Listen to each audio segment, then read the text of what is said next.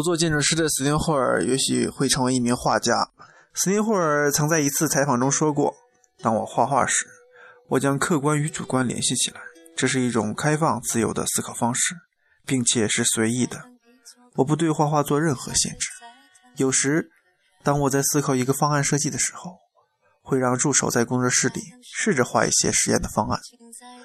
绘画艺术对斯汀霍尔来说是一种极其重要的手段。”这种手段对于探索全新的体验的建筑空间和感知场所精神都是非常重要的。斯汀霍尔的绘画作品能全面地阐述他对建筑的追求。他的许多著名的作品来源于美术作品之中。这种由绘画艺术带来的潜意识或者是无意识的创作，结合他的建筑设计手段，实现了他的特有的建筑设计创新。斯汀霍尔将美术潜意识创作理念应用于建筑设计之中。这种创新主要来源于以下几个案例之中。第一，斯内霍尔在2005年比利时国际竞赛中中标的项目灵感就来自于绘画。他借鉴的是比利时超现实主义作家玛格丽特的代表作《被迷惑的领域》系列壁画之一的一艘像美人鱼倾吐故事的帆船。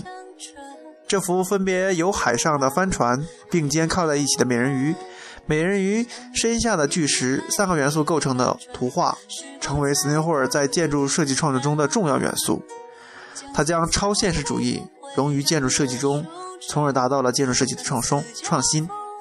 将三元素引入建筑三个部分：主体建筑、商店、饭店、玻璃幕墙，代表的是海上的帆船；而引导的公共建筑空间会议中心的六角形穿孔。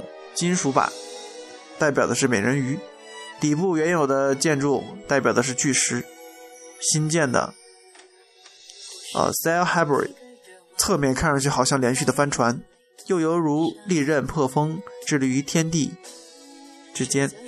第二，他在北京的某某当代万国城中设计，借鉴了法国著名的野兽派绘画大师马蒂斯的著名作品《舞蹈》。奔放与狂野交融在一起的画面中，映入眼帘的是蓝色的大海，五个赭石色的身体的女模特，手拉着手围成一圈，她们扭动着身体，似乎这种强有力的节奏是某种粗野的原始力量的体现。斯汀霍尔称它为连接的复合体。某马当代万国城由八栋高层住宅、中心影院以及酒店组成。住宅楼的六十米左右连接成一个连接的复合，围合成一个开口向东的半圆形。这座空中连廊极富有创意，将原本在地面的空间场所升至高空，打通了楼与楼之间的孤立，破除了人与人之间的隔阂。它提供了一种交流的载体，与影院成为室内公共空间的体系。斯林霍尔试图让人们避开外界的纷纷扰的喧嚣。让安静的气氛聚合于内。建筑设计与绘画美术理论有着异曲同工之妙，从概念草图再到建筑。对于迈克尔·格雷夫斯和斯汀霍尔等这种二十一世纪获得过 AIA 建筑金奖的这个建筑师而言，绘画在他们的生命中扮演着非常重要的地位。同时，绘画美术使他们从艺术创作的全新角度来创作建筑设计。这种融合使他们完成了极具有艺术感染力的建筑作品从而达到了一种全新的建筑设计创新。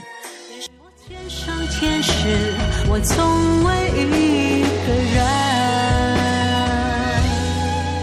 你是